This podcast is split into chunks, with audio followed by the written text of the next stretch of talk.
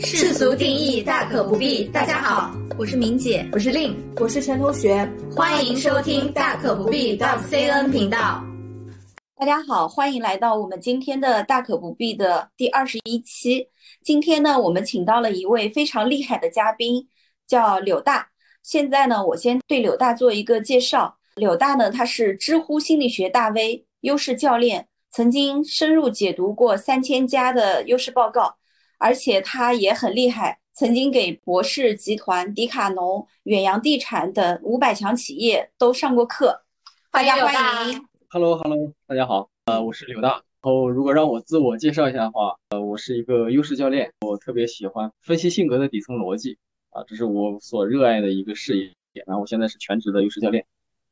嗯，挺好的。其实这个特别需要。我首先呢，在节目开始之初，先简单介绍一下我们这期主题内容的来龙去脉。众所周知啊，我们上一期的 播客《银行人脱发犯了哪条天规》上了小宇宙首页，收听量已经添加了。现在鼓掌，好荣幸啊！对呀，也很意外的惊喜。那么我们。有流量了就敢请大 V 了，之前只敢请身边的嘉宾。第二呢，因为也是有一些听众会给我们留言了，所以我们做节目也要更认真，再也不能胡说八道了。第三呢，现在也是众所周知的最难就业季、跳槽季、毕业季，同时又是消费降级季。像主播我也开始拼多多了，所以呢，我们作为职场人，怎么认清自己的性格特征？找到自己的特长，同时形成自己的核心竞争力，匹配到更适合自己的工作，让我们在工作的时候痛苦和内耗少一点。我觉得吧，这个中间除了一味强调个人努力之外，还是会有一些方法论在里面的。所以呢，我们今天请到知乎大 V 柳大，就是为了能够学习到一些事半功倍的方法论，让我们不要把时间浪费在不合适、不适合自己的工作上面。在开始之前呢，我也先给柳大介绍一下我们的两位主播令和陈同学。为什么也要引入这个呢？因为上次柳大在看我的盖洛普报告的时候说到，我有一个才干是完美才干，他会让我对身边人有一个自动筛选机制。我只对于特别优秀的能力 OK 的，我就愿意跟他们一起成长。当时我就立马想到我们大可不必两位主播令和陈同学，他们就完全匹配着我的完美才干。所以，优秀的他们和志同道合的我们三个人会在忙碌的工作之余做这个播客。谢谢明姐，感觉有点不要脸了。这是柳大说的，你们优秀，不是我说的。我当时想做播客，有一个私心，就是因为希望能跟明姐令一继续共同做事。因为我很享受当时我们在一个团队里面啊那种高效而且能够得到自我成长的这样的一种模式，所以明姐在跳槽之后呢，我其实有一段时间是觉得很遗憾、很可惜的。不过好在我们现在又能通过播客来一起合作，而且小有成就。对，是的，红了。对，没想到开播没多久我也走了。对呀，所以我们三个本来是在一起工作，现在在三家单位。对我们，我接下来就把话筒交给柳大，对，呃，讲一讲你经历的或者是你观察到的一些职场的故事吧。好，OK，好，谢谢明姐啊，丽和陈同学的邀请后来分享这个关于职场的话话题。其实我个人还有蛮多的这种案例可以分享的。个人有这么一个感受，就是如果你不能够充分的了解自己的话。那么多半你选择的工作总会有一天会绊倒你。那我首先介绍一下盖洛普优势这个工具，可能大家会比较陌生。盖洛普本身是一个美国的民调公司，他们大概经过了半个世纪的调研，他们提出了一个问题，比如说，哎，这个为什么有些人能够成功，或者成功的人他有什么秘诀，他们的成功能否复制？啊，他们做了一个为期半个世纪的调研，差不多涉及到两百零八万人。那么他们调查的结果就发现。哎，好像每个人成功的模式都不一样，并不是说你要拥有什么模式，或者说拥有什么性格特质才能成功，而是说每个人他的成功都是依靠他自己的优势。所以，就是盖洛普这个公司呢，他就做了这样一项研究，然后呢，进一步的就把这个研究结果找到的差不多五千多个才能，就是让这些人成功的这个五千种才能，把它它最后归纳成了三十四个才干，也就是今天我们可能要介绍的叫盖洛普优势三十四个才干。这每个才干呢，都是成功的种子。嗯嗯就是不管谁，你都可以通过这些你的才干来实现你的成功啊。所以盖洛普优势呢是这样的一个工具。像这三十四个才干，嗯能不能请柳大给我们稍微简单的介绍一下，就概括一些，做个科普？好的，就盖洛普优势呢，其实大家应该也听过，像 MBTI 九型人格啊，甚至可能会呃星座啊，或者是塔罗啊类似的。我觉得这些工具呢，都是帮助我们了解自己的工具啊。但是盖洛普优势它的颗粒度其实比较细，它会有三十四个才干啊。我可能再给我两个小时我也说不完啊。我大概呢就会简单的说一下，就是它其实盖洛普分成了四个象限，三十四个才干呢落到四个象限。我可以花一点时间介绍一下这四个象限，因为，我觉得四个象限都能够给大家一点新的认知。嗯嗯 OK，这四个象限呢，分别是执行力、呃影响力、关系建立和战略思维。那么这四个象限里边呢，执行力和战略思维都很关注事情，但区别是，执行力关注的就是这个事情怎么做，比如事情如何开始、过程跟进、反馈、结果封闭、交付，所以他关注的是如何把手头的事情做得更好，然后来获得别人的认可。所以嗯执行力如果很突出，在职场上就可能像老黄牛，特别勤勤恳恳、兢兢业业、埋头苦干，然后就非常像老专家，就专注在自己眼前的这一摊子事情上面。对，太像我们一个同事了。但是他有可能不太关注人的感受，而且有时候呢，也对非常像真的。另外关注事情呢，就是像战略思维，他又不是关注具体的事情，他而是他绕到事情的背后去看，哎，有没有更多的信息源，有没有更优化的路径，嗯了不了解它的底层逻辑、来龙去脉，或者是未来的发展，或者是更优的路径。所以战略思维呢，有点像军师了，他就很喜欢这个叫运筹帷幄，对这个信息进行归纳总结，并且提供决策支持。战略思维在职场上就很多会去做，像呃数据分析啦，呃战略规划啦、布局啦，以及统计。简直就是这样。对，这是令的写照，他就在做客群分析、是的，大数好据。对，他就对数据会格外敏感，但是他擅长就是进行数据的分析和这个判断，提供决策支持，但并不代表他去擅他是擅长决策的，啊，这一点要区分一下。影响力和关系建立这两个就比较关注人，区别呢是影响力的势能要比较强，嗯比如说他更容易感染、带动、影响、推动，甚至是逼迫其他人，所以很容易说，哎。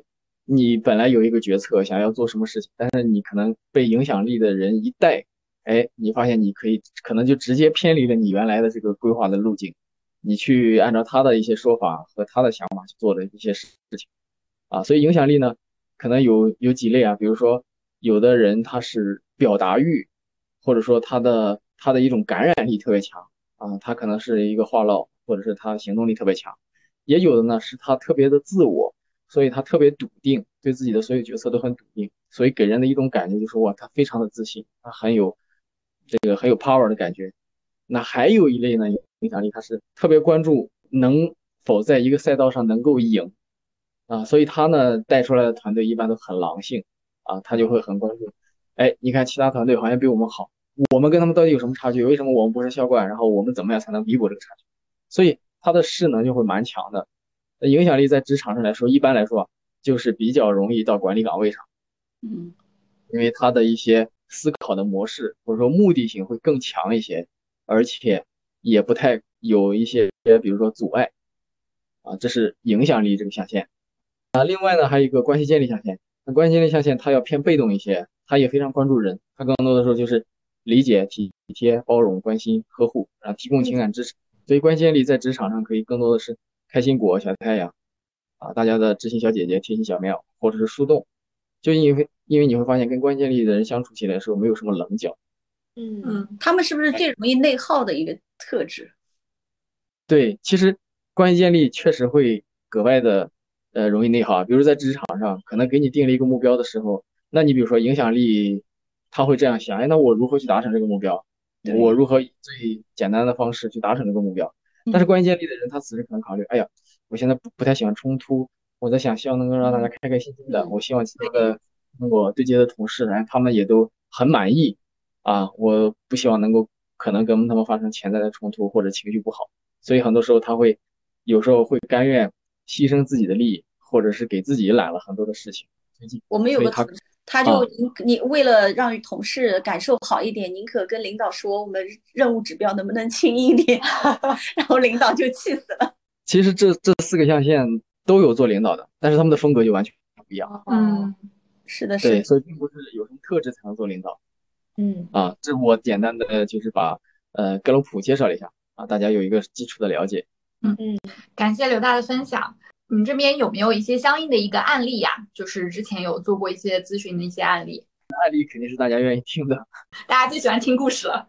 我正好有一个案例是跟战略思维象限比较相关的。这个来访者他找到我的时候，他个人他差不多跳槽已经跳槽了六次左右了。他其实工作年限呢才四年，也就是说他平均差不多就六个月，六到八个月就跳一次槽。找到我的原因是，他说他不明白为什么自己。就是工作了四年，却依然还在基层执行岗，啊，而自己的同学啊或者之前的同事都已经升职了，啊，他不是很能理解为什么自己是，好像其实并不想跳槽，但是好像每一次又不得不去跳槽啊。那后面我就借助盖洛普优势这个工具，哎，我就看到，哎，他好像战略思维这个象限他非常突出，所以特别是他的学习、搜集、理念这三个才干特别突出。那么这三个才干就说。他特别有很强烈的好奇心，那么他对于任何未知的事物都很感兴趣。但是呢，他特别享受的是从未知到已知的过程。但是从已知到应用的这个成为专家的这个必经的道路，他其实没有才干能支撑到他啊，所以他的好奇心蛮强的啊，这是我看到他才干的一个感受啊。那我在跟他具体核对的时候就发现，的确是这样。就每一次他进了一个工作之后，他感觉超级兴奋、超级开心，新的环境。新的工作，然后新的工作内容、新的同事，还有新的流程或者是制度，他感觉感觉都很有意思。但是前三个月，他一直处现，一直处在这种很兴奋的、不断的汲取知识啊，就像一个海绵，呃，在知识的海洋里面拼命的汲取的那种感觉。但是三个月一到，他就会感觉，哎，我好像都懂了，就是他日常的工作里面所有东西，他都感觉他懂了啊，他都知道了。然后再让他去做的时候，他感觉，哎，我这个怎么老在重复做一些事情？就他会感觉很乏味，感觉很无趣。所以往往呢，他三个月一过的时候，他就开始蛮内耗的，他就感觉好像这个工作，呃，对自己的成长帮助不大。然后他就开始想跳槽啊，所以他犹豫三个月之后，终于还是下定决心，OK，我等不了了，我可以跳槽。所以他就每六月一跳一次，每六月跳一次，然后大概在跳了这么六次左右，他才想，OK。是是不是他的模式有问题？那后来您根据他的这个特质，有给到他一些建议吗？以及他现在在从事哪一些工作？他这种跳槽的情况有没有好转？哦，OK，你这个问题相当好。我我举一个例子，听起来大家好像感觉这个场景呃蛮极端的，但其实我想应该在很多人身上都会有，就会感觉这个工作有时候会乏味。其实他的才干可以说都是他的潜意识。就是都是他冰山以下的部分啊，然后我这里掉书袋一下啊，就荣格有一句话叫潜意识决定你的人生，但是你却称之为命运。就如果把人生比喻成一场障碍赛，就是我们感觉我们自己在跨草地，然后跨栏杆，然后跑到终点，但其实上不是的，我们其实是在骑着一头潜意识大象，嗯嗯，我在过草地，然后爬栏杆，然后再往终点。而且吊诡的是，这头大象还不一定听我们的指挥。这头大象就是我们的潜意识。所以刚才的那个来访者，其实他的潜意识就是他的才干，就是他非常享受这种非常新奇的感觉，然后整天天马行空啊，享受这些未知领域的知识。他实际上没有意识到这一些，他没有意识到这个特点，所以他的职业生涯的前四年，可以说就被他的这一头潜意识的大象在牵着跑。嗯，知道这个比喻能能理解吗？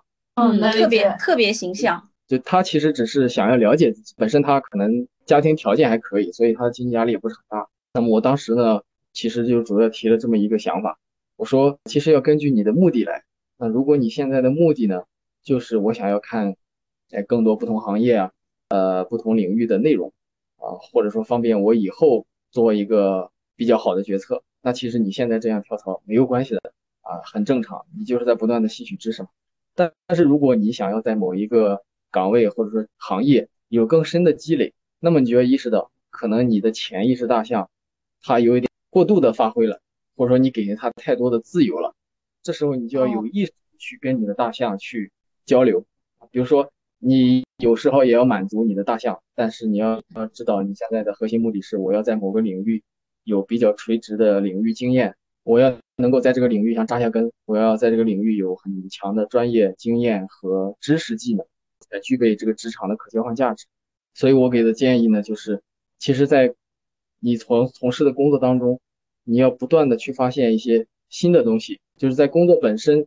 可能以前呢，你是只是在浅层的去了解一些新的知识，啊，然后感觉了解了一些浅层的知识，你就很满足。但现在呢，我希望你能够看到更深层的，比如说这个企业的现金流、它的财权、人权、事权，啊，以及从波特五力的角度去看这个企业的发展情况，以及你从整个的财务的状况，或者是你从这个物流啦，还有这个信息流，比如说市场推广这些方向。哎，你去了解每一个岗位、每一个行业的每个领域的知识，那么你能够做深做透。其实这都是对你来说是未知的知识，但是当你了解的很透的时候，你会发现你其实已经深入到这个岗位或者说这一家企业的方方面面去了。那么它会对你的工作的一个持续的积累是蛮有帮助的，这样才能有利于达成你说我在一个企业里面有比较好的这个积累，然后升职加薪的这么一个目的。对，老大其实是。用了一个特别好的方法，根据他潜意识的一个优势，给他按照他的一些偏好方式，给他不停的设立一个目标，让他能够比较好的能够接受。你再朝着这个目标去慢慢慢一步一步的去嗯接近，最终达到他想达到的那个目的。啊，对，是的。然后，来访者现在的情况怎么样？现在超开心，因为 他，我还会给他一些新的建议啊，就是比如说。他还可以在工作以外的时候去满足他的好奇心。哦，对对对，就是可能说，甚至是他在工作以外不断的去学习新东西，啊，去涉猎，去这个学习掌握新的领域，相当于是充能。但是他在职场里面，你可能还是要去做一些琐碎的，这不得不做的事情，那相当于是耗能。但是只要他充的能是一直要多过他耗的能的话，他其实这个工作是可以持续下去，而且他很明确。知道他想要什么，所以他就能够更好的去利用他的性格去达成他的目标。对，了解自己还是很重要的。嗯，对。对我，我还有一个，我还有一个来访者，他跟这跟刚才这个小伙伴的才干很相似啊，但是他们两个人的成就却完全不一样。就是还是一个女生，她的战略思维也只有搜集、学习、理念三个才干。就我一般看到这个才干，我就感觉，哎，她她真的会，呃就很追求这个。掌握很新的领域的知识，然后好奇心很强。我先说一下她个人背景吧，她差不多，她做的是美容行业整店输出，她是个人创业，然后她的年利润大概在两千万左右。哇，就个人创业，那也很优秀。对，然后你我跟他吃饭的时候就会发现，我不管提到任何一个问题，或者是吃饭一起吃饭的其他的朋友提到任何一个问题，他就会把手机拿出来。然后怼到你的脸前，哎，你看这个 A P P 能帮你，哎，这个小程序可以帮你，哎，这个可以帮你消消管，然后可以帮助你，比如说搞定设计，可以帮你搞选题，Chat G P T 又可以帮你做什么？就是他其实他的把这一部分的对于未知领域的好奇心，他实际会框定一个范围，就是围绕着他的目标，然后去找他的生产力工具，来帮助他实现他这个生产力的跃升。所以他也是学习搜集。理念对理念，他也是在掏钱，但是他会有意识的去引导他的这个潜意识大象去到达他想要的地方，而不是任由他的这个潜意识大象撒了欢儿的狂奔。对对对对对对，我是觉得刚才那个案例里跳槽很多次的小伙伴，要是早几年认识你就好了。对，是的，可能会发展的更好一些。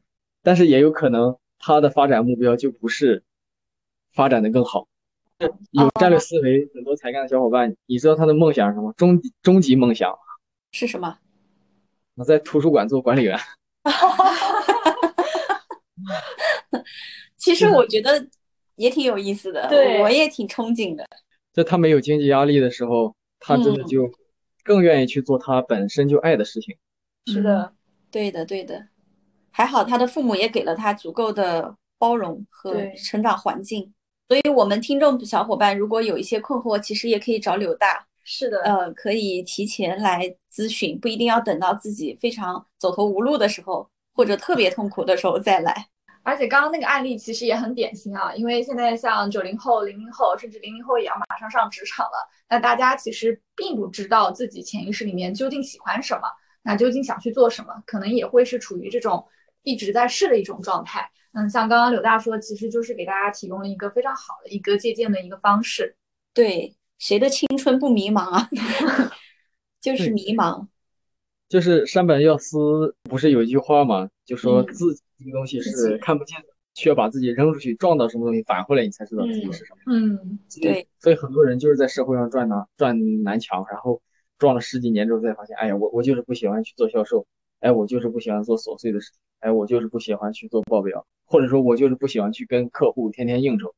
嗯，对，每个人的出厂设置确实不太一样，包括后天的一些成长环境。对，我说的这个呃出厂设置，我觉得还有一个很有意思的案例是我爱人啊嗯，他本身就是他的一个就盖洛普的才干，他的影响力是蛮靠前的，但是他的执行力象限呢是空空如也，空空如也。所以说他特别不喜欢去做那些琐碎的事情嗯啊。但是就我在看他的报告图之前，其实他已经在在企业里边大概做了四五年的时间嘛。但我了解他的一些在社会上撞了很多的南墙，比如说他每一次面面试的时候都特别厉害，就是他个人的表达欲也很强，然后展现的能力都是非常非常强的，给面试官的感觉是，哎，他能做到一百二十分。然后每一次呢，他到一个新的工作，真正到这个岗位的时候，他的主管、他的领导又会发现，哎，他好像跟面试的时候表现出的能力不一样。货不对版。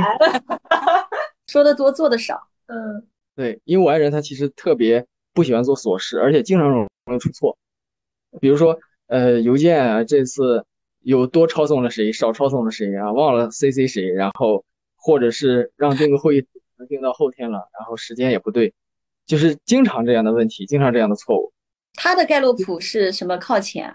影响力，我知道影响力的嗯什么？完美才干，完完美美才干。沟通。完美沟通，所以他是其实特别擅长跟人打交道，但是他很不喜欢跟那些事情打交道。但是他因为不断的在外企里面，呃，已经是很成熟的制度了嘛，所以他又不得不去做那些很细节的、很细碎的事情。然后特别是当他碰到一个执行力很强的领导，比如说就对细节扣得很死的人，就会特别给他打击。因为完美才干的本意是什么呢？就是特别希望能够把自己的优势发挥到极致。就是把自己擅长的东西，他很有匠人精神，然后把自己擅长的东西会花更多的时间和精力来做到自己内心的一百二十分。就是我不管你的要求是什么，但是我想要把它做到极致。但是对于我不擅长的东西，我希望在我眼前消失。我希望你也不要提它，因为那是我的逆鳞。所以你的执行力有没有补上他的短板？有啊，所以家里的所有的家务是我做的。太互补了。太好了，他能够又能够影响你、牵引你。对，然后找到一个可以实际帮他执行的人。对，没错。呃，所以他前面的几份工作其实都是这个情况。面试的时候表现特别好，然后真正到工作的时候又发现各种不舒服，啊，包括领导对他好像做事的这个能力也存在质疑。其实他是他的领导会对他是存疑的，因为看具体的好像很多的细节执行上，感觉他只有五十分，但是真正带他去做一些像培训啊，或者说出去谈单，然后投标这样的沟通涉及到沟通事情，他就感觉他不止一百二，可能有一百五十分。嗯，嗯，那应该他领导应该用人所长啊，把他放在合适的岗位上啊。但是在很多企业里面，他没有这样高的自由度，哦哦哦，甚至他的领导也只是，呃，特别是外企的话，他只是中国的一个办事处，实际上你还是要受到这个总公司、母公司的这么一个管理体制的约束，所以他其实做工作蛮做的蛮不开心的。但是大概他差不多六七年这个样子，啊，后面我们就发现，其实他就是不喜欢做这种琐事，所以他现在就是完全已经是可以自由职业了。然后他只做他自己喜欢且擅长的事情，而且他的收入也完全能够 cover 掉他自由职业的开销。等于找到了他的人生定位，对，对，是的，他可能就不适合打工或者是做职场小白的工作。我发现像有这种优势的人啊，在职场的出街是很痛苦的。对，没错，这特别前几年的时候，那真是相当相当痛苦。我实际上也是影响力才干比较靠前，我感觉刚入职场的时候就会特别痛苦，因为你人你也人家也不理你，也没人听你，但是呃派给你做的活又不想干，就有点眼高手低。但是真的把你到了管理岗位上，你会发现，哎，你的潜能才真正能迸发出来。是的，是这样子。是我一般也会给这种呃才干的小伙伴建议啊，你最好赶紧的脱离执行，不管跳槽还是怎么样，最好赶紧的要能当个小主管或者有个助理，或者是你会发现有比如说有审慎才干的同事，嗯嗯，互相配合。对，就有时候他只是帮你做一个核对，对他来说是很简单的事情，但是对于你来说可能花两三个小时你都不一定找出来错误，但是对对方可能几分钟。是的，是的。就这样的合作也是能够帮助你去。减轻你开始的这种适呃初入职场的不适感。对，所以有些确实就不适合做员工，有些人 天生的领导。这不是，这不是，大家是取决于取决于想要什么，取决于想要什么。嗯，包括刚才像我像我爱人这个财产，其实他在职场上，如果他能够找到一个比较信任他的老板，就会用他的长处，或者说 OK，我就只让你去做业务，如果你需要的话，我还给你配，比如说。呃，能够帮你审合同的这一类的，或者是助理，那其实他的就能完全展现出他自己的潜质。嗯，我觉得老板也都应该来听听柳大的课。是的，嗯，用人用人很重要。但有时候可能是因为所在行业、所在公司的问题，那他也没有办法在他的职权范围之内，一定就能把这个人真的把他用起来。因为对于老板来说，他追求追求的还是说我的经济效益最大化，我要为我自己的一些包括收入、营收也好，包括我的指标去负责。所以他可能更多考虑的是我这家公司的成长，而不是一个个人的成长。我觉得是相辅相成的吧。嗯，你作为管理者来说，把合适的人放在合适的位置上，嗯，这个是基本功。对，不然的话，你这个管理是做不好的。嗯，所以不管是领导还是员工，其实都应该先来测一测盖洛普啊。对对对对对，了解自己，了解岗位。啊，对我我我个人会有这样的看法，就是对员工来说，他是一个自我成长或者自我发展的工具。那对于呃领导来说，他这个工具是，其实他也可以做好向上管理，他也可以去做好那个向下，比如说下属的。对。因为他知道，OK，什么东西是能够激发他的下属。哎，有道理。嗯，他是需要借助下属完成自己的指标呀。对呀。所以不可能一味的说只看公司的利益。那柳大，我想问一个问题啊，比如说在现在的职场，假设我们是一个军队的话，什么样的人适合做带兵打仗、攻下山头的团长？什么样的人适合做做员工思想工作的政委？有特征吗？这样的人？啊，OK，这个问题还呃挺难回答的。其实做团长或者说做政委、做带兵打仗的人，或者说做员工关系处理的人，其实往往都不一样。在职场上来说，可能是一个，比如说是总经理，或者说是销售总监，这个是带兵打仗的。那另外呢，可能像人力资源、HR、HRD。啊，以及一些中后台的这些部门的经理，他可能更偏这个政委的这个角色。其实很多不同的性格都可以做这两个岗位啊。但是如果你说很明显的去表现他们的不同的话，也可以。比如说我拿盖盖洛普优势里边影响力的统帅才干和关系建立里面的和谐才干这两个才干来做个对比。嗯，就是统帅才干呢，就蛮擅长去做团长或者说做带兵打仗的人。那么和谐才干呢，就蛮擅长去做员工关系处理。比如说统帅才干什么意思呢？统帅才干就是他任何时候都不害怕以冲突的形式来表达自己的观点啊，所以他面对任何的攻击都会第一时间的反击。而且他有一句名言，就是我不要你觉得，我要我觉得。叫黄晓明吗？叫黄晓明。所以他会比较强势，而且不会特别的关注你有什么想法，你的内心有什么内心戏。他的目的就很单一，我就要达成这个目标，而达成这个目标的方式就要按照我说的办。就有一句话叫“将在外，军令有所不受”。那你们都听我的办啊，连天王老子也管不了我。你们现在就按照我的方法来去做，最后我承担这个代价。对的，我想提个问题，那对于像这种影响力当中的统帅这种才干，他是可以根据岗位的不同，然后训练出来的吗？或者说人是会进行改变的吗？这个是比较难的一件事情，哦，因为它里它的成因基本上来说是你的基因，加上你十五岁之前的童年经历，哦，然后你基本到十五岁的时候就开始定型了。那么你十五岁以后呢，如果除非发生很重大的这个经历的变化，你才有可能你的性格微微的发生一点变化，否则的话会一直保持这个特质。对我我我是挺有体会的，我自己这个排第九嘛，统帅，嗯，我觉得我从小就是抗争长大的。叛逆少年，对，如果我父母给我不公正的待遇，他们不是经常说原生家庭嘛？嗯如果我的父母，比如说对我弟弟好，我就不允许，我就抗争反抗。但有一些像呃软弱的啊，呃，容易归因原生家庭的，或者是和谐的，对他就是对，嗯他就很容易被影响，不敢抗争。嗯对，就是像和谐这个才干，他其实是特别不喜欢冲突，而统帅才干我向来是不害怕冲突的，哦，就是他们的模式的内核不一样，我命我不由天。嗯嗯 因为他非常需要很强烈的掌控欲，所以他希望能够外界都按照自己的这个排布来。但是和谐才干，他的期待是大家要把事情往前推进，你好，我哦好，大家好。一团和气，冲突无异于事情的解决，所以你们千万不要冲突啊！甚至和谐才干有一定的比例啊，可能百分之六十、百分之七十的小伙伴，如果有和谐才干，可能童年的时候，比如说父母经常吵架，或者说面临比较动荡的环境啊，特别是他关系建立象限里面只有一个和谐才干，那么很可能他的童年就是父母经常吵架，他那时候的想法就是，哎呀，只要你们不吵架就好，我其他什么都不想要。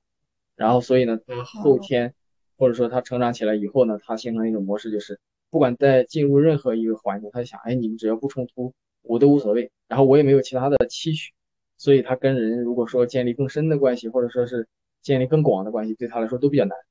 但是他回避冲突，或者说为了让大家能够坐下来一起谈事情，一团和谐谈事情，这个能力他是很强。对的，对的。柳达，我想问一下，就是刚刚你这边说统帅才干是就是带着基因里面的，或者说是童年的一些经历，那在十五岁之前都会形成嘛？那我想问一下，就是三十四个才干都是这种情况吗？都是比如说带在基因里，我在童年就会形成，还是说有一些才干我是在后天通过一些训练，或者说我的职场上面的一些培训，那我会有所改变？基本上都属于刚才我说的情况，都是先天加上童年经历。啊所以这是最最底层的对，出厂设置嗯，可以微调。对，就比如说，呃，你会发现，比如说职场上像风控、法务还有财务这些岗位，他们好像都蛮严肃、蛮严谨的。然后，其实这个在盖洛普里面也很有可能就是审慎才干。哦，就审慎这个才干呢，他是面对任何事情，本能的去想它的风险、它的最坏情况、它的安全底线。那么只有这个最坏情况他能接受的时候，他才会慢慢有的 OK 启动起来。所以我们就感觉 OK 审慎才干就像踩刹车一样，我先踩上刹车再说。所以你可能开会跟这些部门打交道的时候，你会发现你不管提什么，他本能的就会拒绝。哦，是啊，很烦的。对，我们的法务也感觉也是这样的，就什么事情不能干，对，职场中的杠精，在我们眼里看到的都是机会，在他们眼里看到的都是风风险。对，但是你比如说那个业务部门，业务部门他比如说有积极或者是行动才干，那他遇到任何事情，他就本能的想，哎，我们先干再说，只要我们先干起来嘛，想想的好的啊。对，那所以行动才干的人就像踩油门儿一样啊，先干再说。所以这两个才干呢，你看他就是很很少会在后天就是发展起来。其实先天出厂设置就已经具备了，只不过他们的这个性格特质就决定了他们会选这样的岗位，而行动才干的人就会去选择那些业务岗位。但其实这两个特质呢，它优劣势是同源的，就是他们也有他们的价值，但是同样也有他们的痛点。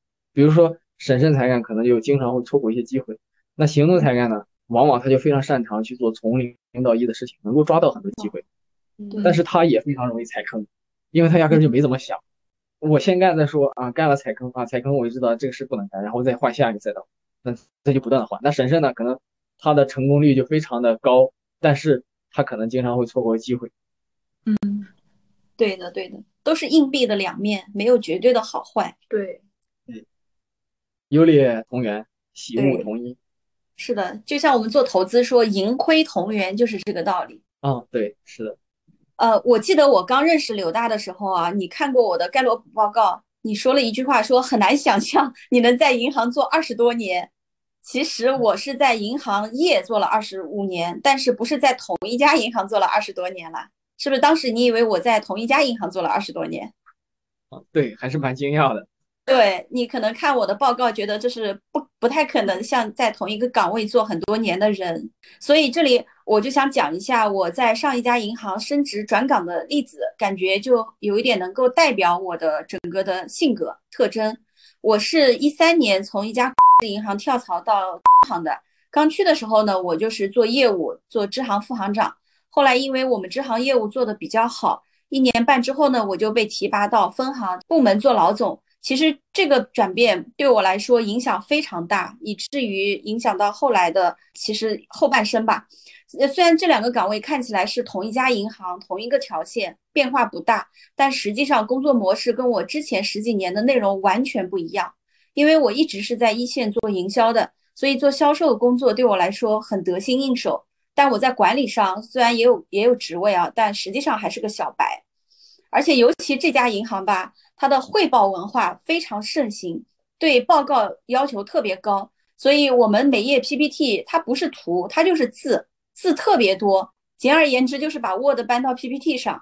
所以对我这样一个一直做业务，虽然学历还可以，但是但是也已经十几年不写这样的报告了，它就是一种折磨。我主观上不认同这样的做法，客观上我也真写不好。当时我记得我的领导对我报告的评价就四个字：狗屁不通。而且当时呢，我们所在的这个条线，我去了之后，之前做的一直挺差的，就很示威。呃，业务呢比较差，人也很少，更不要说人才了，人手都不足。所以，就像我们令和陈同学两位主播，他们这样的人才，优秀人才啊，是一五一六年的管培生。当时我们也很荣幸啊，很感谢他们选择了我们条线，因为我们都配不上他。因为在那个之前都没有管培生愿意来的，后来就经过大家这些年一起努力吧，经过了五六年的一起努力，我们条线人数呃从六十多个扩充到五百多个。后来呢，写报告对我来说也已经驾轻就熟，反正我写的报告又快，基本上也能算又好吧。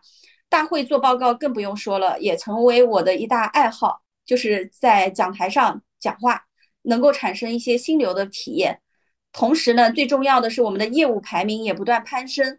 在我离职的时候，各项业务指标基本上都排到总行前三。明姐太谦虚了，绝对是排名前二。你后面是为什么能够把这个报告写好？我写报告。写好是呃学习啊，就是我会几几步走嘛，其实也花了蛮多时间的，因为我知道这个克服呃不了，我就干不了这个事情，所以认清现实之后，主观上我也不可能不认可了。我大概用了四年时间把写报告这个事情干好。首先我就学习人家的优秀报告，学到了那我就模仿写。再一个呢，就是关注一些像政府机关的公众号，他们的用词、遣词造句。还有呢，就日常，比如说我们做业务有一些举措，本身都大家觉得，哎，这是正常的一些举措，那我日常就把这些举措收集起来，作为年度或者季度报告的素材。那么这个三步走吧，基本上后来我就写的比较好了，比较得心应手，而且也不痛苦。哦，我觉得这个是蛮成功的，可以给大家一些启示的。一一些点啊，呃，我看你的报告的时候，我就会感觉你本身就是一个目的性很强的人，所以如果有很多的小伙伴，他面对跟你同样的困难的时候，他可能会想，哎，那我要不要去学习一下 PPT 技术？哎，我要不去报个班啊？或者是我现在自己做不来怎么办呢？我是不是不胜任不胜任这个工作？我是不是要再换其他的一些这个岗位啊？但是我因为知道你的一种模式就是，那面对一个困难，OK，我去直接。以最有效的方式，或者说最优的路径去解决这个问题。比如说你刚才提到的，很明显，最汇报的时候，那对方想听什么，然后他们惯用的一些词汇或者说语言，你能很快的捕捉到，然后学习到，就使得你迅速的，并没有被这个 PPT 这个工具所困扰，而是直接服务于你的那个目标，而且你所学的、所掌握的都是能够马上能用到的，所以你的效率也会非常非常高，加上你的。呃，可以说是学习才干和战略才干这两部分，就使得你就完全的迈过了这个坎儿啊，也没有太大的这个就是对你的负面的影响。我觉得这是一个相当成熟的一个职业心态啊，里边虽然有一些你的才干或者你的潜意识大象的无意识的驱使啊，但是最终结果还蛮好的。对，刚才刘大说到说，呃，有些人可能面对一个困难，比如说写 PPT，他就会觉得是不是不胜任，或者是我得找其他人来做。我就想起来，我有一位前领导就说，我要找一个专门来写 PPT 的人，但他没有意识到，就是写 PPT 这件事情，PPT 只是一个工具，重要的是里面的内容和你整体对工作的一个思路。嗯，他是在这一点上没有认识到。嗯，对，但这个领导应该也做的还不错吧？这个领导可能擅长的是其他的岗位，营销是吧？对，营销，对他特别擅长营销。嗯。所以，我我的像我的前十啊，就是追求排第一，完美排第二，行动排第三，战略排第四，成就排第五，沟通排第六，自信排第七，纪律排第八，统帅排第九，学习排第十，自信才排第七啊，也看不 出来。我我我我还是很有自知之明的，没有那么自信。明姐这样追求才干第一位啊，他如果明姐是你的下属的话。那么你就一定要变着法儿的去夸他。当你去夸奖他，因为追求才干，他享受的就是与众不同，追求意义感，追求与众不同，不同凡响。所以当别人都看到他，就像在舞台上，大家闪光灯都照耀他，他的能量是最嗨的。所以你只要夸他，正着夸，反着夸，或者是你觉得我是只是这个很含蓄的或者很委婉的贬，但实际上表面他也会感觉给你很认可我，你可以的，我现在能量很满。但是。你如果发现对方是审慎才干，你就不能用这招，因为你这样去表扬他的时候，他会想，哎，你说这个话有什么含义吗？你是有什么你有什么阴阳吗？总有刁民想害朕。因为他会对于听到你这句话，他会想他的风险在哪里，啊，他的安全底线在哪里？对对对对，那刚刚柳大说的是明姐这样，如果是下属的话，我们需要去夸奖；那如果是领导的话，那我们要怎么样跟这样的领导去相处呢？那你要捧他臭脚啊？那也没有，我也不喜欢被人拍马屁啊。你喜欢的是什么？我喜欢的是先把事情做好。嗯呃，就是你希望的是能够把那个目的完成，把目标完成。对，就是你所最想。而且就尤其那种。低质量的拍马屁，嗯，我一眼就能识别。嗯，再分析一下的话，就是你的才干的需求啊，其实更高级的、更高级别的需求，就为什么它存在一个排序啊？比如说第一位到第十位，其实你在影响力象限差不多有六个才干都在前十位，所以它有时候只满足你的一个才干，它有时候你是很多才干混合起来的，而你影响力整个的整个的目的是什么？我就是为了。把人攒起来完成这个事情，影响人、带动人、推动人，对，这是你的最最让你感到能量很爆棚的地方。我感觉我自己比较喜欢做从零到一的事情，如果从一到十这种做顺了，我觉得没有挑战就会觉得很无聊啊。对，这是行动才干和学习才干。行动才干享受从不动到动的状态，但是如果这个事情动起来，就会感觉索然无味。那学习才干呢？从未知到已知，很开心。但是从已知到应用，就感觉很乏味。哦，对，明没错，明姐就是对于一些执行层面的东西 是不喜欢干的。那有人有人喜欢干的人干就可以了。对，所以他底下也得配人。另外，我是比较喜欢有职级的晋升，我还蛮在意这个事情的。但是我不是为了钱和权，我是觉得人一定要有足够的权限，才能把事情做好，更令自己满意。呃，我甚至也管理我的领导，对，我也需要他按照我的思路来执行，来来做事情。我不要领导觉得，我不要下属觉得，我要我觉得。我愿意承担后果啊！这个是什么才干？我感觉我向上管理还做的还可以。完美才干加自信才干。哦。完美才干，他不是特别擅长，或者说特别喜欢把自己擅长的部分做到更极致嘛？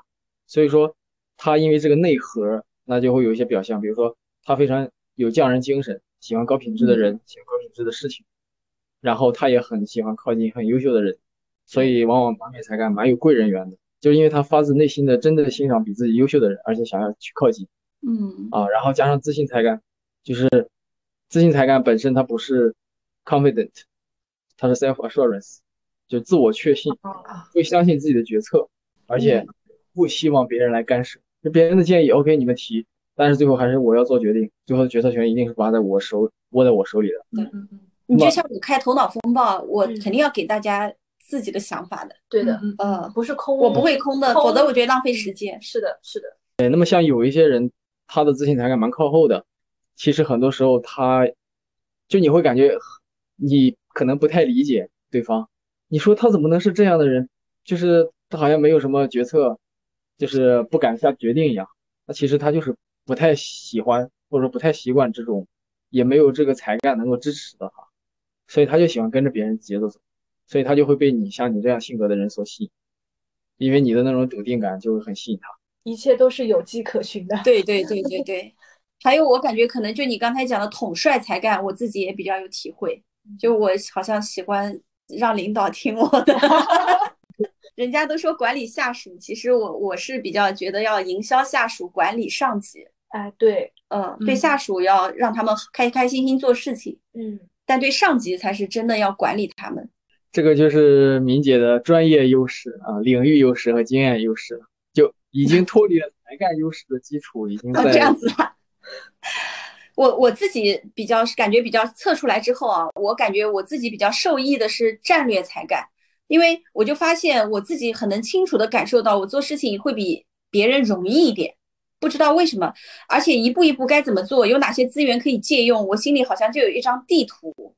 这个是不是战略才干？对对，是战略才干。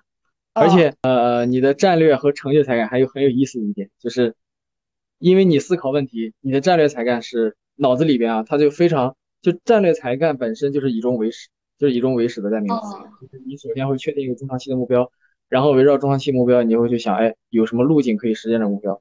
成本最低的路径，速度最快的路径，性价比最高的路径是什么？然后里边的关键里程碑是什么？然后我哪一步该怎么走，哪一步该怎么走？如果这一步不行，我又该怎么切换到下一步？就是你这个是非常清晰的。但像有的人，比如说执行力很突出的人，他是没有办法去这样思考的。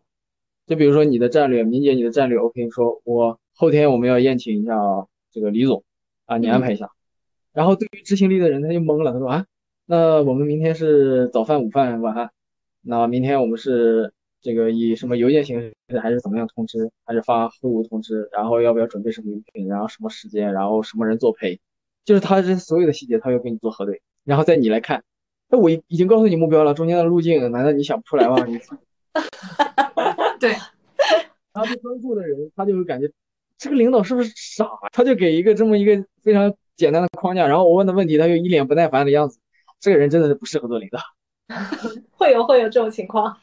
对，有些小朋友，对，嗯，无脑执行，嗯嗯，对，所以就是这这是模式的，或者说你你习惯的一种模式，你就会本能的会认为推己及人嘛，你会认为其他人也是这样想，其实不是的，因为你擅长的是我有一个全局的地图，然后我有一个目标，那么你自动的去寻找路径，寻找方向，你或者是中间随意调整都 OK，甚至战略这个才干的变动下，变动性非常大。因为我一条路径不行了，我可能就直接切换到下一条路。但是对于积极执行的人，他就感觉哇，你怎么老在变？但做业务确实要这样呀，要不然要得达到目标啊。但是做业务也有很多方式，明姐你是你的这种方式，哦哦，那你的方式当然是最适合你，而且是最对的。啊，还有比如说你的成就才干也蛮靠前的，这个几乎已经是成功人士的标配。啊，成就才干的意思就是。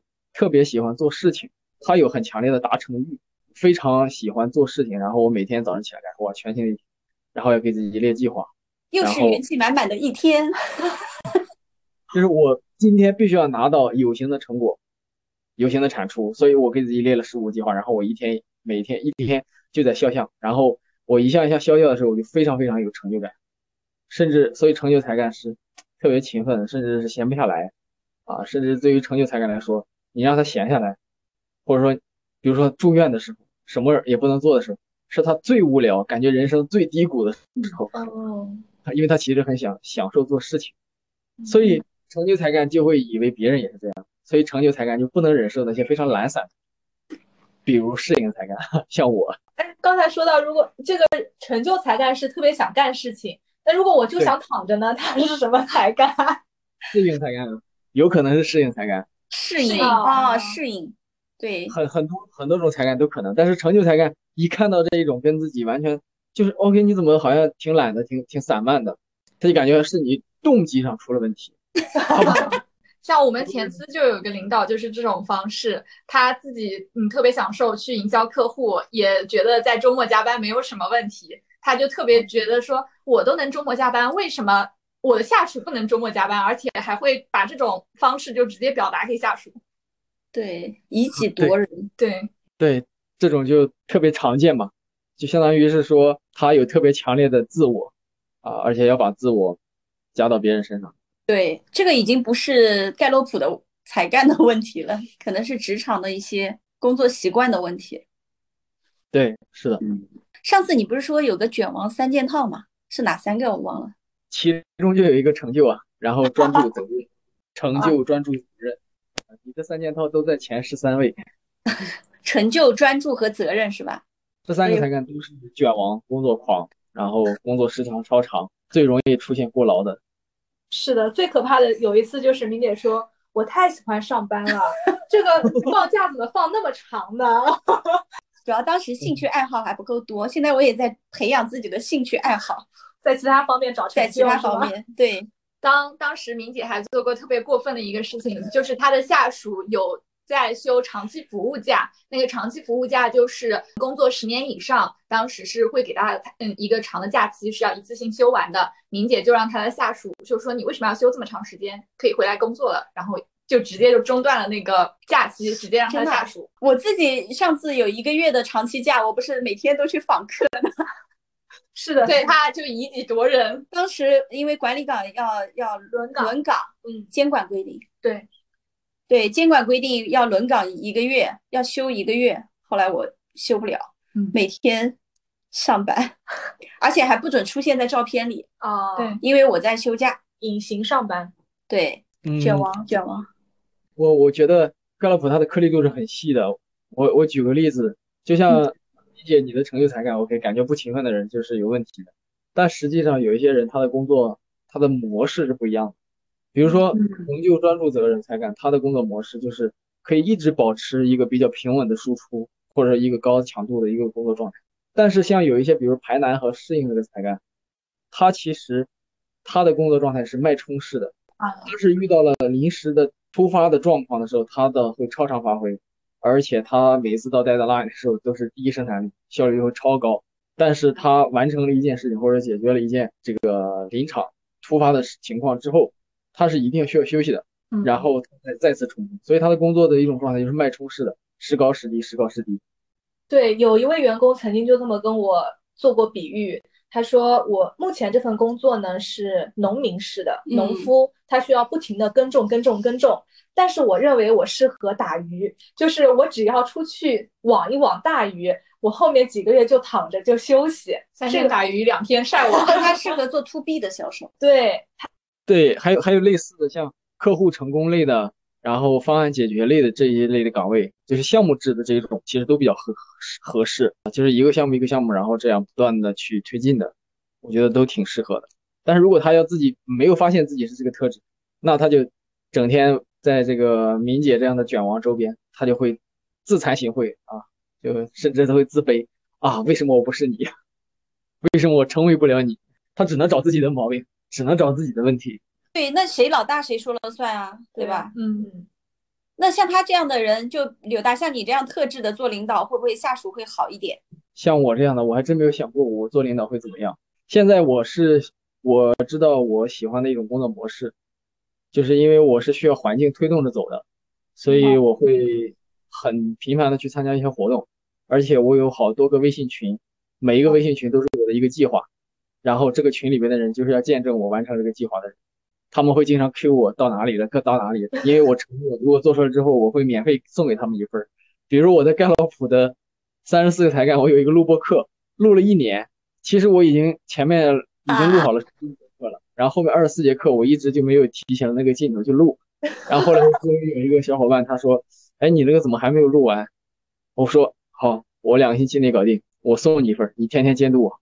OK，他真的就每天每天发我三次，发我三次微信来督促我，然后后面我这个差不多一个星期的时间就把它直接上架了。仿佛健身教练。所以 deadline 是第一生产力。对，deadline 确实是我的第一生产力。那你是不是有拖延症啊？我的拖延症啊，我跟拖延症早和解了。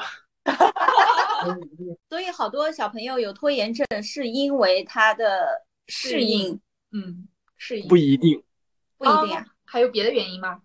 太多了，这个原因太太多了。比如说，我他他有可能是因为对他有可能是因为这个还没有到 deadline，所以他先先他还没有想好怎么做，他不启动。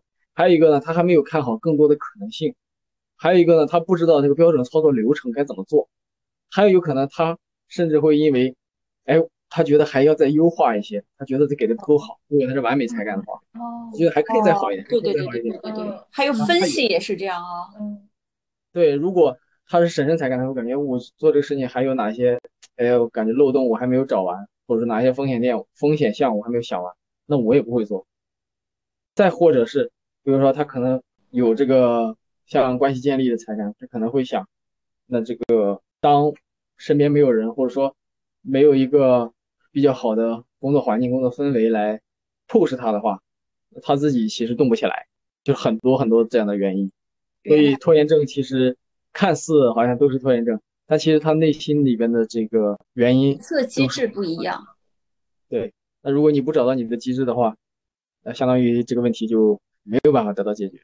嗯好的，柳大，刚才我们也讲了你的咨询案例，你夫人的故事，还有我的现身说法的盖洛普的才干的要素。那么想想问一下，比如说像银行几类工作吧，无非是营销、管理和操作，大体上是这三类的岗位。如果是要跳槽择业的话，这三类人分别需要什么样的才干是比较能够不内耗、很轻松的完成？就像我有卷王三件套，那么我可能就做管理就没那么痛苦，做业务大概是需要什么样的特质？能不能给我们听众做一个总结？好像你的卷王三件套，什么职业都可以，因为欢迎很卷的人啊，因为你的工作强度上去了之后，不管什么岗位，你总能摸到门道的。哦，但操作我不行，我操作完全不行。对，因为你还有其他的需求没有被满足，对，还有你还有其他的才干的一些需求，所以我是这样看的。其实并不是说你有什么才干就一定要去做什么岗位，嗯，其实完全不同性格的人，大家也都到了一个专业，到了一个行业一个岗位上，不过大家在这个岗位上成功的方式不一样，或者说做事的模式也不一样啊。那么你如果能够提前知道自己的模式的话，你就更能够得心应手。比如说，同样你去做销售，你是特别擅长陌拜的，还是其实很抗拒陌拜，但是喜欢一对一转介绍的？你是喜欢这种 to B 端的，比如说你擅长把关系往深度去推进，还是擅长有很多的弱关系，就是你链接人的能力是很强的嗯啊，又或者是你其实是走专业路线的，就是你凭借你的专业能力，凭借着对数据的敏感性来获得一些客户的信任和认可的，又或者是你是凭着你的感染力，然后不断的去吸引客户的，所以你首先一定要了解自己。充分的了解自己，你才能知道，哎，我下面想做一些什么岗位，或者说我如何在这岗位更好的做好自己，更能够有的放矢，更能够事半功倍啊，然后而且干的也不累啊，还蛮有成绩。就是你可能做这件事情比较满怀期待，做完了之后呢，也比较心满意足，而且还很重要的是，你做的过程当中也还蛮容易有这种心流体验的。所以我觉得，你如果不能够了解自己的话，其实你不太能够充分的接纳自己。啊，然后也不太能够更好的找到发展自己的策略，啊，所以这是我大概的想的一个总结。讲的非常好，所以要先了解自己，才能更好的接纳自己，跟自己的优点和缺点和解，运用自己的优点和强项，把这个势能做到最高，最把工作做到最好。对，能够让自己的工作生活其实达到一个平衡，或者达到自己想要的那个状态。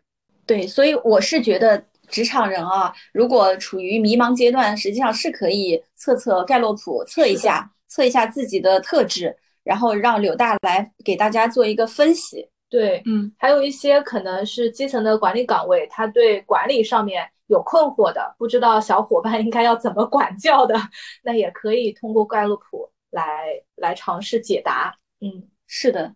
非常感谢柳大的分享啊！我今天也学习的非常多，包括我最近自己也有一些迷茫，进入到新的环境，我去跟上司、跟下属的整一个融合过程当中，其实也会出现新的一些问题。那我今天确实也是吸收到了很多，呃，为我后续的一个推进有一个蛮好的一个借鉴，也非常非常感谢柳大。好的，谢谢谢谢谢谢大家，谢谢大家的时间。好的，那我们今天的节目就到这里结束了。再次感谢柳大的分享，谢谢，谢谢，谢谢大家，拜拜，拜拜，拜拜。柳大，我我要解释一下，刚才令说的那个，我不给他长期服务假收完，那个人是个副总，他当时业务做的又不好，就很安心的在家里休假。他不是普通普通的员工，我是想我什么时候这么苛责他们？我解释一下哈。嗯，OK OK，但是我很好奇一点，明明姐为什么要跟我澄清这一点？呃，我是想说，不要觉得我是一个工作机器，我是一个有原则的 人。这里面有没有你的追求才干？要保持自己的好形象的一个诉求？有，我觉得有有。是啊，你偶像包袱，他肯定有。哎，这就是本能啊！嗯，你看我本身可以不澄清，因为你也不认识我们。嗯，对，有有有，好厉害，马上就抓住了你的本质，我的本性，偶像包袱。对对对对对，好的好的，谢谢刘大，谢谢。嗯，好，谢谢谢谢。希望我们这次节目到时候剪的好一点。啊，压力都在我这。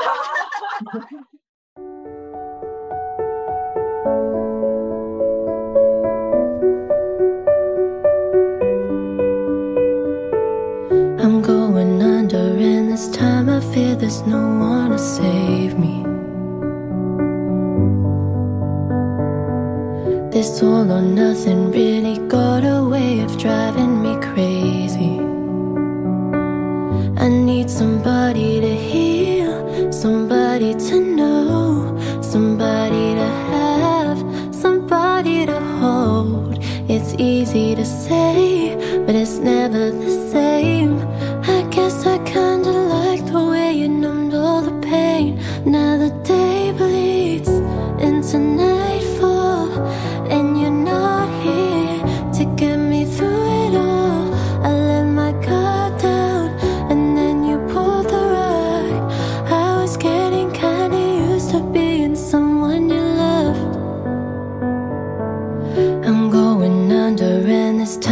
fear there's no one to turn to.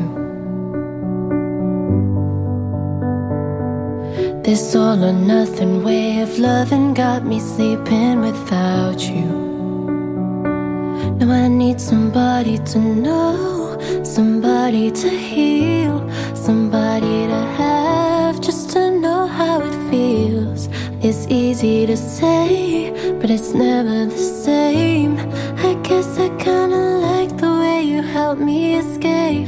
Now the day bleeds into nightfall,